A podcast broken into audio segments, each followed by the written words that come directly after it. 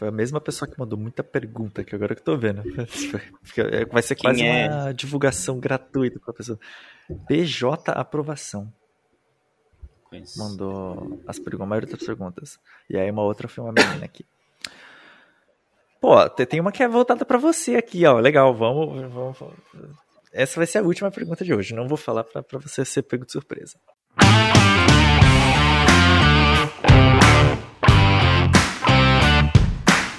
Mas vamos lá, tem acompanhado o BBB, cara? Então, legal, né?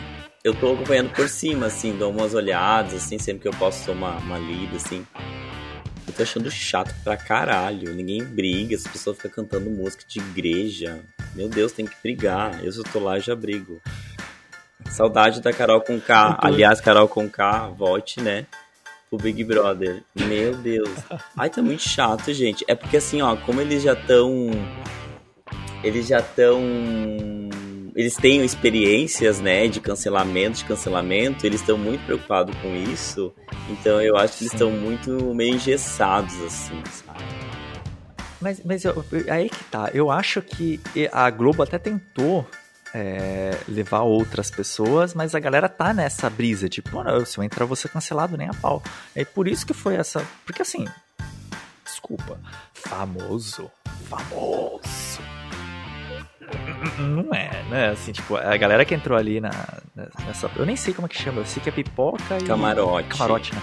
Se eu fosse, eu ia ser camarote, camarote, com certeza, né? Não ia ser pipoca.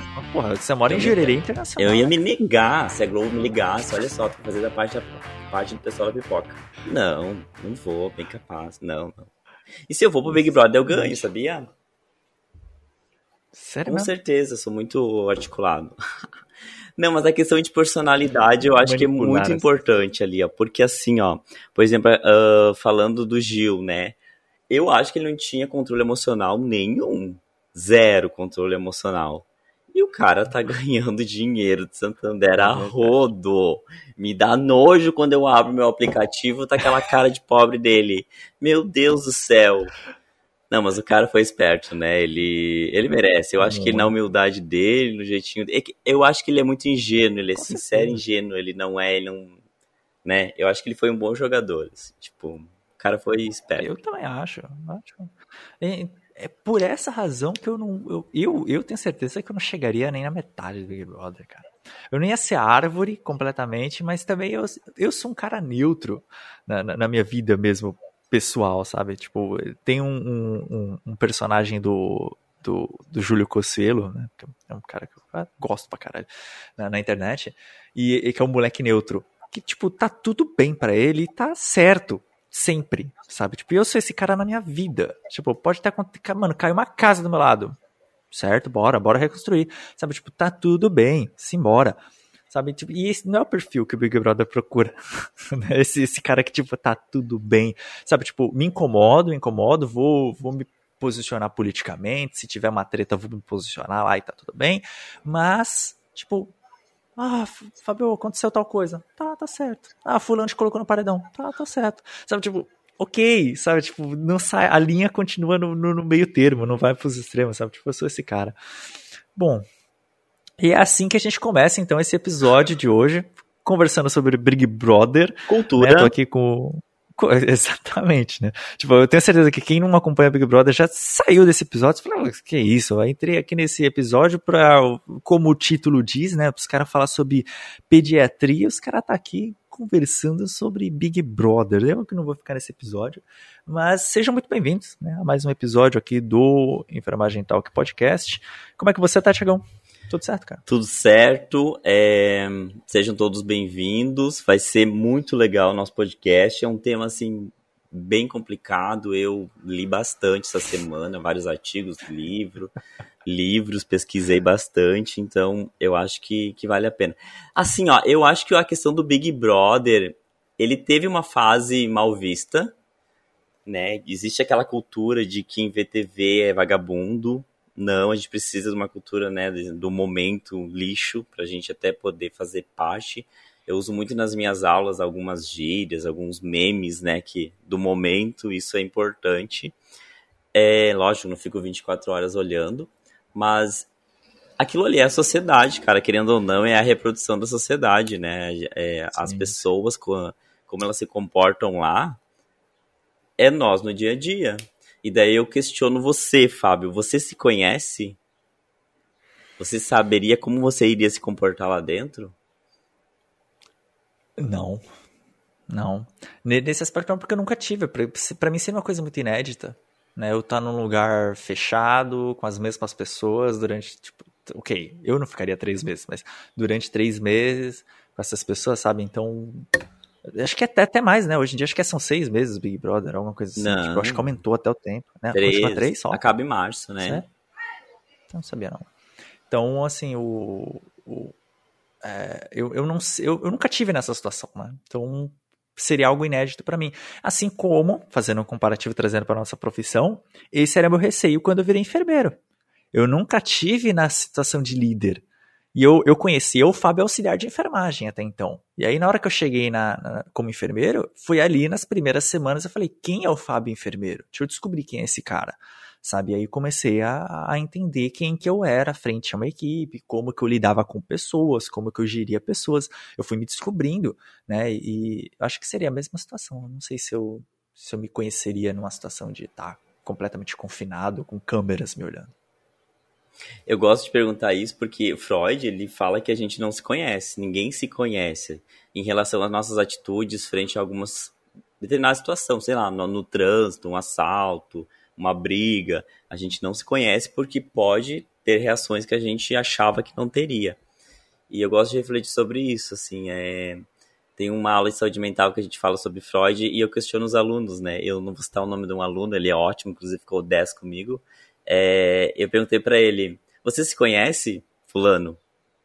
E ele me olhou e disse que sim. Eu disse, ah, então vamos parar a aula, vou fechar meu livro aqui, tu vai me explicar como que é isso e vamos lá, me ajuda.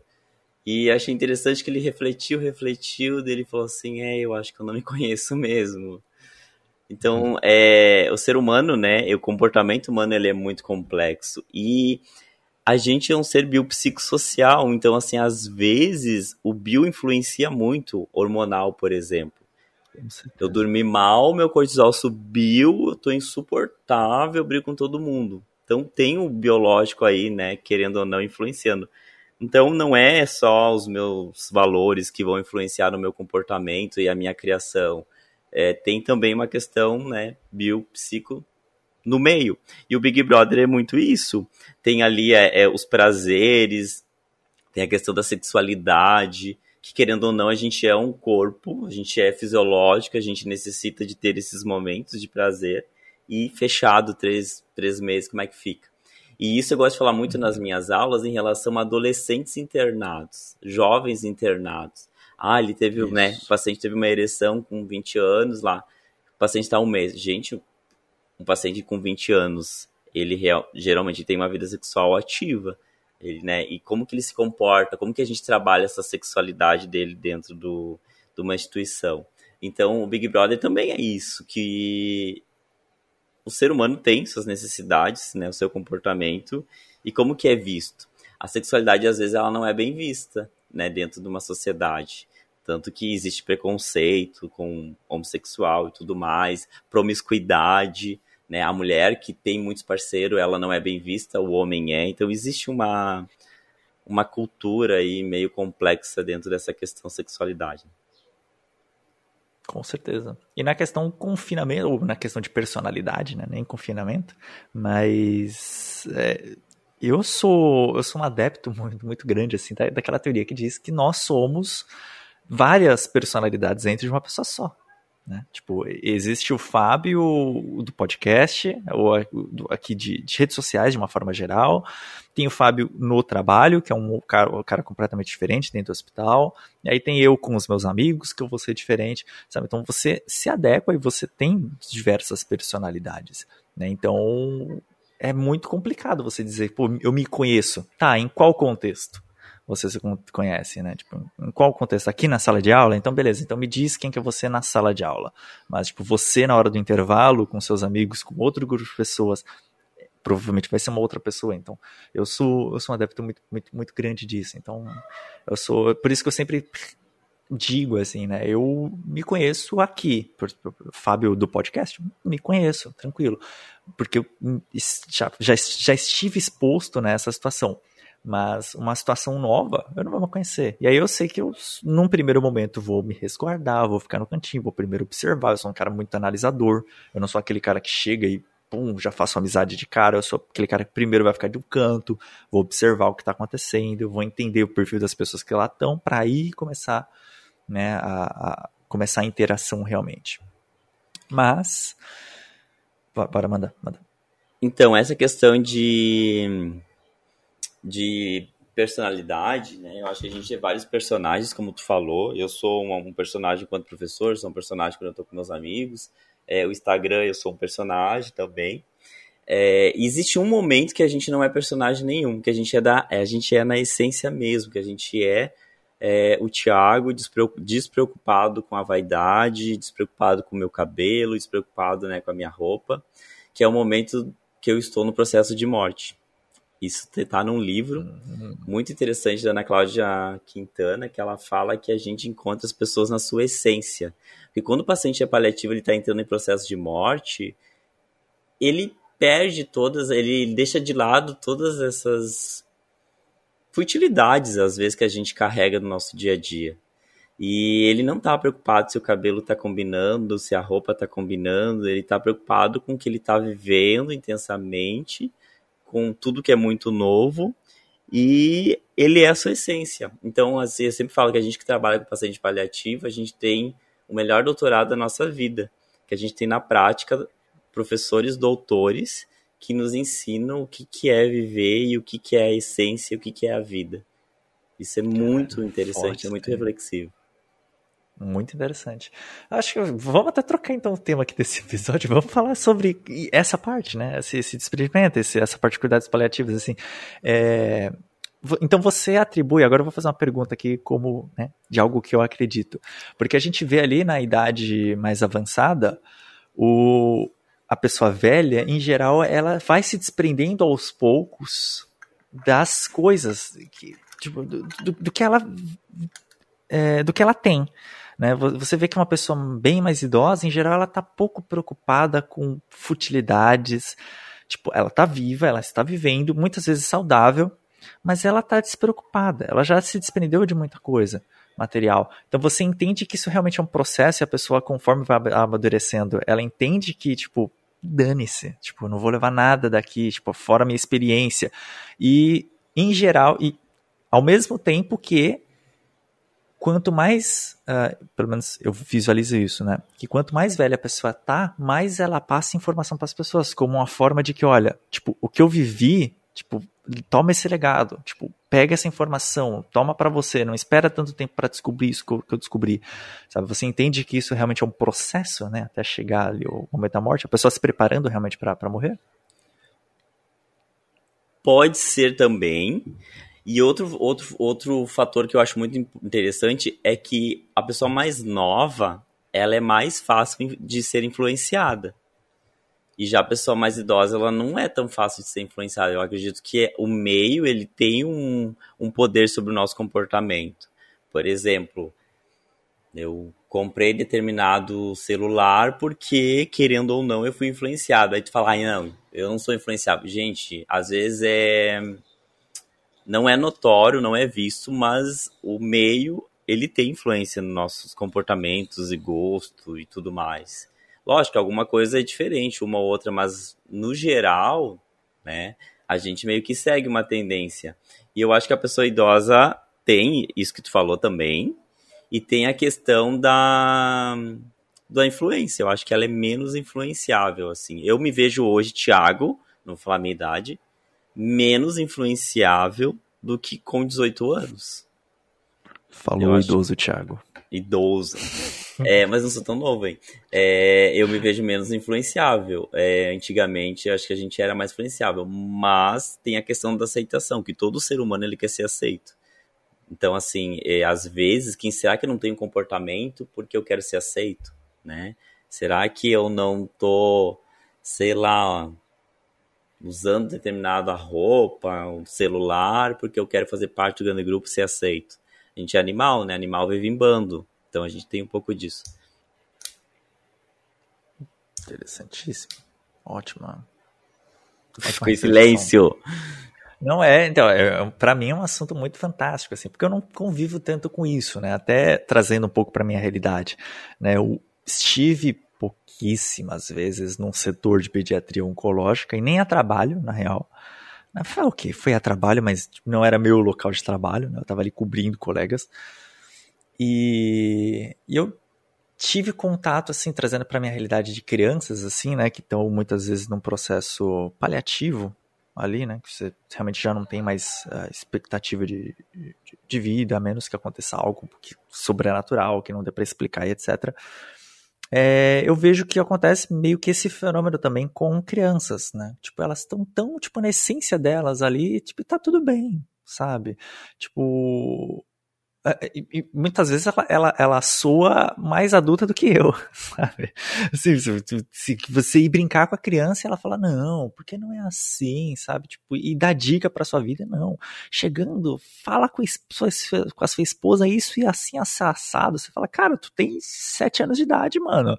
Sabe? Tu, tu nunca casou, você tá me dando uns conselhos pesadaço, assim, sabe? Então, é, trazendo um pouco mais para mas claro, você tem muito mais contato com isso, né? Essa, essa ideia de, de ou teve, já teve muito, mais do que eu essa, essa esse contato prático, assim, é, com, com, essa parte de, de, de, cuidados paliativos, né? Até mesmo seus, suas pesquisas de mestrado, doutorado, etc.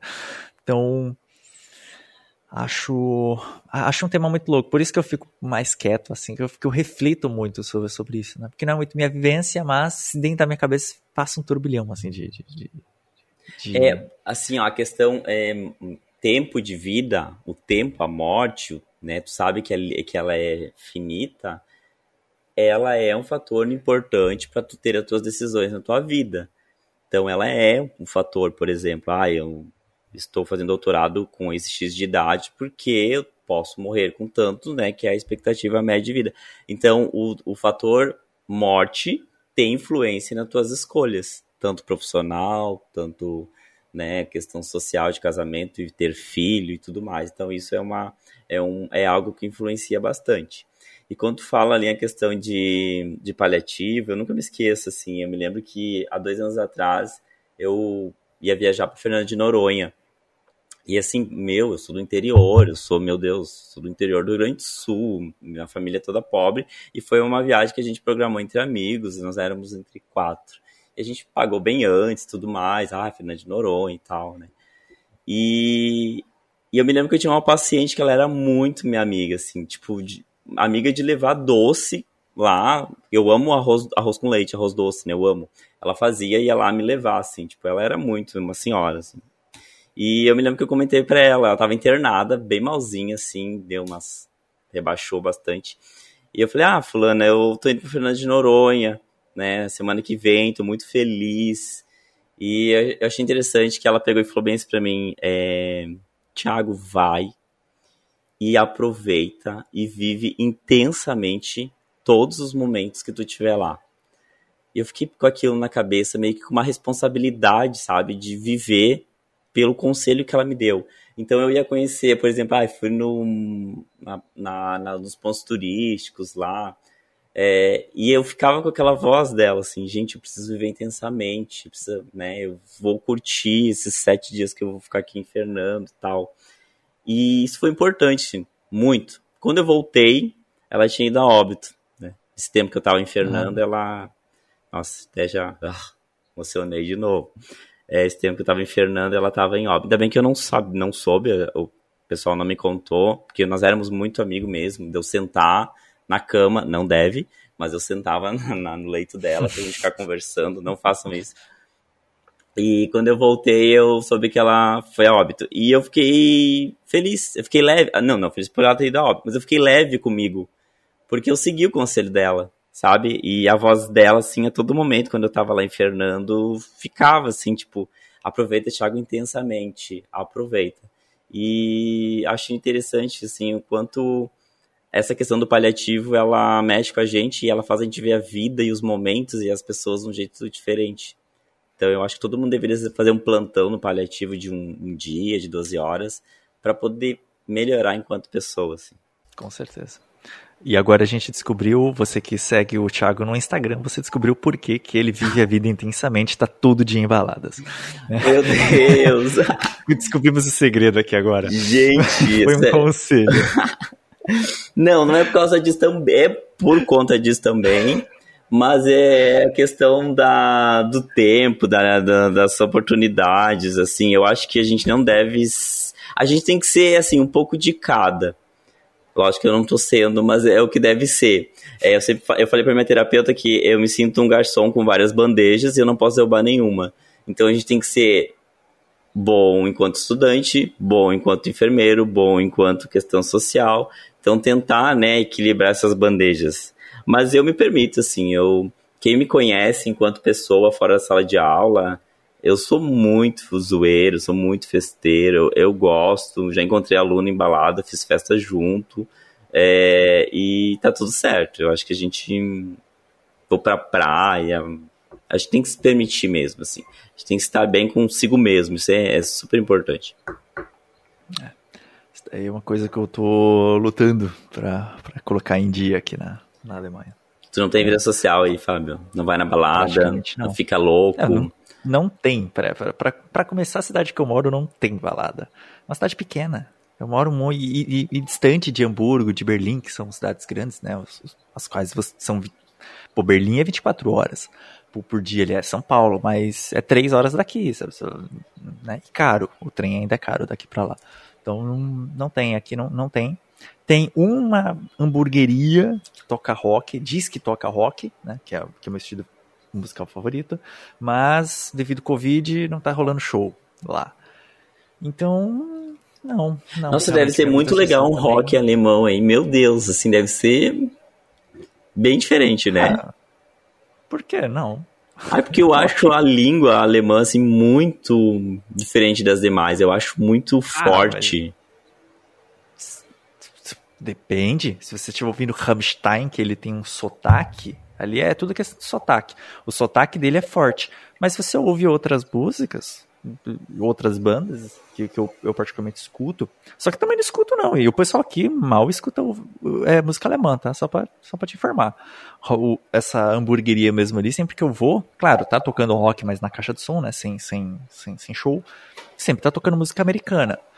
Raro tocar uma música, uma música alemã o que eles ouvem muito aqui na língua alemã é rap, que eles chamam de Deutsch, Deutsch Rap, né? O trap nosso brasileiro, né? Tipo, tá rolando muito aqui em alemão. E, e para mim, para mim, claro que já tô acostumado, né? É, não soa tão agressivo, mas é o sotaque, né? O sotaque mais pro sul, ele é muito carregado, né? Então, se, se você tá ouvindo algum artista que é do sul da Alemanha, aí você fala, nossa, esse cara é tá agressivo pra caramba. E quanto mais pro norte aqui, não, o sotaque não é tão carregado, não. Mas também é cheio de palavra estranha, igual o Brasil, né? Quanto mais pro norte, você começa um vocabulário que você começa a não entender direito o que, que tá acontecendo. você Eu... começa a não entender mais as palavras, sabe? Que, que, eu não sei falar português, não. Eu imagino. Olha, o nosso, o nosso podcast tem de tudo, né? A gente vai paliativo, rock, Big Brother, voltando então pro Big Brother. É, eu tô pensando agora em me inscrever pro ano que vem. Eu queria pedir ajuda, caso eu entrasse. Não me cancelem, que eu vou dar muita furada. Gente, em sala de aula eu já dou muita gafe. Imagina lá. E eu, uma coisa que me incomoda é que não tem nenhum enfermeiro. Médico Exato. tem mais que o postinho de cá, aqui da UPA, mas enfermeiro não tem. Aquele sofrido, um enfermeiro sofrido que vai entrar lá cheio de olheiras, capenga, xoxo. Não, isso não tem. Deveria. O bom é que as provas de resistência para enfermeiro ia ser moleza. Não, enfermeiro, se ele for pra guerra, ele ganha. Enfermeiro, se vai pra guerra, ele ganha. Já falei isso no meu plantão. Que a gente consegue. Eu já fiquei 8, 9 horas sem poder ir ao banheiro urinar porque não, não deu tempo. É, come o que dá. Então, assim, resistência a gente ganha, com certeza. É, exatamente. Imagina aquelas, aquela, não, e tem aquela parte da na segunda-feira que é do que eles se brigam lá, que eles, né, que eles fazem, aquilo ali é gestão de conflitos que a gente tem no plantão todo dia. Exatamente. Não tem, não tem, fechou. A escala de quem vai almoçar, quem vai comer, quem vai lavar, PAN. O enfermeiro tem isso, ele vai saber fazer. Então, assim, a gente, a gente, o enfermeiro vai ganhar o Big Brother. O Big Brother, quem quer passar, quem quer ganhar o Big Brother, tem que procurar um enfermeiro e pedir dicas. Fazer consultoria. Faça uma consultoria com um enfermeiro e ganhe o Big Brother na sequência. É, exemplo da Thelma aí, ó. Thelma trabalha com enfermeiros, tem contato com enfermeiros ali a vida toda, médica. Foi lá e ganhou o Big Brother. Por quê? Teve contato com enfermeiros. Né? Com certeza, eu acho que seria uma baita de uma dica, assim. O Big Brother, eu acho que deve ser, ter sido inventado por um enfermeiro. Não, não tem como não ser, né? Acho que qualquer jogo assim de resistência, você pega mesmo jogos mortais. Pô, certeza foi enfermeiro. Uma Com piscina certeza. cheia de seringa lá dentro. Você, acha que não foi enfermeiro? Pô, quem é que fez isso daí? Com certeza, né? Não, nem tem que ver. Assim. Enfermeiro Jigsaw, acho que tá capacitado. É Oi? Jigsaw, é enfermeiro, né? O, o nome do, do, do, do, dono do jogo dos jogos mortais lá. Sim, porque é um, um plantão, uma equipe. É uma prova de resistência. Tem óbito, tem alegria, tem briga, tem cancelamento, tem tudo num plantão. Então é uma prova de resistência, querendo ou não, né? Tu quer dar um soco na cara do, do acompanhante, que chama de 10 em 10 minutos, porque o soro não tá pingando do demônio. E é uma resistência que tu tem que trabalhar, que tem que respirar, né? Que horas que o médico passa, que horas que o médico passa, o médico já chegou, que horas que o médico passa. Ele vem que horas, ele vem que horas. Eles ficam toda hora. Controle emocional. Né? Então, Todo assim, ex-participante do Big Brother fala que o controle emocional é a pior parte do, do, do, do jogo e pro enfermeiro, pô, controle emocional é nosso dia a dia, né? Então, né? Então eu acho que fechou. Se entrar um enfermeiro lá, vai ganhar. E esse enfermeiro vai ser eu, eu acho que vou me inscrever. Aí, ó. Então, façamos aqui, né, todos que estão ouvindo esse podcast até agora, né, façamos aqui o nosso acordo com o Thiago entrar, vamos fazer campanhas e campanhas para que ele ganhe o, Big Brother.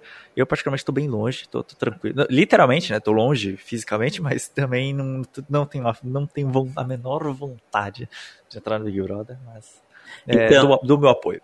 Se eu sumir o ano que vem dos podcasts, desconfiem que eu estou num hotel e eu vou entrar no Big Brother. Exatamente. É, e, e Thiago, falando agora de, de, divulgação, conseguiu um patrocínio pro seu apartamento, cara? Não, gente, olha, ninguém entrou em contato comigo, eu tenho uns móveis para fazer, tá? Eles vão me entregar o AP agora, final do ano. Assim, até gostaria de Casas Bahias, geladeira, é, algum, uma empresa de marcenaria, eu preciso montar o meu apartamento. Eu nunca pedi nada para vocês aqui do podcast, nunca, jamais. Eu tenho nove, quantos? Nove mil. Tu tem 22 mil seguidores. Se cada um seguidor deu... Agora 23. Eita, se achando. se achando. Eu uns 9.800 sofridinhos lá. E ele com 23 mil. Olha só, com esses 23 mil, se cada um doar, sei lá, 5 reais, 10 reais, dava para eu adiantar bastante Boa. coisa meu apartamento. Então eu gostaria de fazer esse apelo, se puder, nunca pedi nada, para eu poder montar o meu apartamento. Não, mas falando sobre números agora, eu não sou, eu não sou muito bem gabar não, mas o, o 23 para mim é bem simbólico, bem simbólico, né? Que o, tudo aconteceu quando eu tava com os 22, né? Tipo, o canal foi destruído, tipo, foi, foi hackeado, foi excluído. E eu olhava aquele número me dava desespero. Você fala, cara, eu tô estagnado na minha vida, sabe? Tipo, eu não consegui sair desse negócio e era, era um sinal de, sei lá, para mim era um sinal de fracasso, sabe? De, de, de, carreira e etc. Então, ter conseguido esses 23 mil lá foi tipo uma. Tipo, dá pra ir. Foi uma aceitação de que, tipo, dá pra ir pra frente, sabe? Tem como ir pra frente, é só eu querer. Então, nossa, foi para mim libertador. Então, Acho que agora quem ouve aqui o podcast, não só o podcast, né, o canal do YouTube lá, essas coisas, vão vão começar a ver mais frutos disso, né, dessa libertação, assim, de que eu tô mais solto, não tô com tanta obrigação nas costas, né, então... Perfeito, e quem roubou lá, que entrou lá e conseguiu fazer essa, esse crime, deve ser, tem noção, assim, eu sei quem... nome. Sei, eu sei quem foi. Sério? Me dá o telefone Sim, dele é agora. Não, antes Como? fosse, é uma empresa. Sabe aquela empresa de criptomoedas? A, a Ateneu, Eteneu, Eteneu, et, alguma coisa assim. Foi eles, foi a empresa deles. E tu não processou, não tem como provar? Eu tentei entrar em contato. O Google é inacessível. A gente não consegue contato com o Google. Por isso que eu falo, a plataforma YouTube é uma merda, é a pior plataforma do mundo para você criar conteúdo, mas é a única que monetiza, por isso que as pessoas estão lá. Se, existe, se entrasse uma concorrente do YouTube, tenho certeza que 60% dos youtubers e dos criadores de conteúdos iam para outra plataforma. É horrível aquela plataforma. Tá, mas eu acho que judicialmente deveria tentar, Guri, será que não? O problema é que é, é, é internacional e etc, sabe? Tipo, é, é, um, é uma outra instância do negócio. Seria muito mais fácil pelo Google, porque eu dei nomes, eu dei a característica, eu dei o momento, eu dei a localização. Foi na Bélgica que os caras entraram no, no, na, minha conta. Tipo, tudo veio pro meu e-mail, veio um relatório. Eu só não consegui entrar no meu e-mail, tipo, no e-mail do, do, do, do canal. Só que tem aquele é, segundo e-mail, né? Aquele e-mail de segurança. Então todas as informações desse login foram para o meu e-mail de segurança, para o meu e-mail pessoal que eu deixo. E aí eu não consegui entrar mais no e-mail do, do canal, mas entrei no e-mail pessoal. E lá, então, eu tenho até hoje esses e-mails, tudo. Tirei print, mandei tudo pro Google, entrei em contato com gerentes do Google diretamente, né, de amigos professor Marcelo Santos, galera, tudo me passou o contato dos gerentes deles, e os caras falaram, ah, a gente não pode te ajudar, que eu não sou seu gerente. Eu falei, tá, e quem é meu gerente? Você não tem gerente, porque você só tinha 70 mil inscritos. Só tem gerente quem tem 100 mil inscritos. Então, e aí, como é que eu entro em contato com os caras? Né? Tipo, é uma proteção muito grande pros caras que são grandes e os caras que são pequenos só se lascam. Na plataforma. Então... Gente. Ah, então por isso que eu quero ficar nos 9.700 seguidores, que daí eu não corro o risco de alguém querer os meus seguidores e... Ninguém nunca tentou entrar no seu Instagram, não? Já, esse dia apareceu um monte de japonês ah. lá, aqueles coreanos lá, e o negócio do demônio, e eu seguindo. que eu tô seguindo essa gente aí? Nunca vi na vida, uns cabelos bem feios. É, e daí eu acho que é alguém que fez isso, né? Mas, tipo, aquelas notificações, que você tem duas etapas, né? Verificação em duas etapas, ativa e tal, no seu Instagram. Você já recebeu, tipo, um recadinho assim do nada nas suas notificações já, lá? É, é, fulano tá. É, tem um login desconhecido num outro país muito louco, assim, sabe? Tipo, aí você tem que trocar senha e tal, esse bagulho. Eu direto, cara, pra mim é semana, semanal. Tem, tem gente tentando entrar no Instagram. Só que no Instagram funciona as verificações das etapas. O YouTube não funcionou. Que eu deveria ter recebido um negócio desse também. Ó, tem alguém tentando entrar no seu canal do YouTube. Não recebi. Simplesmente o cara foi lá, trocou a senha, trocou tudo e sem eu saber. Então, não, simplesmente não funcionou esse negócio do, do Google. Ninguém merece. É isso. É, pois é. Acho que temos um episódio. Falamos sobre BBB, falamos sobre cuidados paliativos e falamos sobre.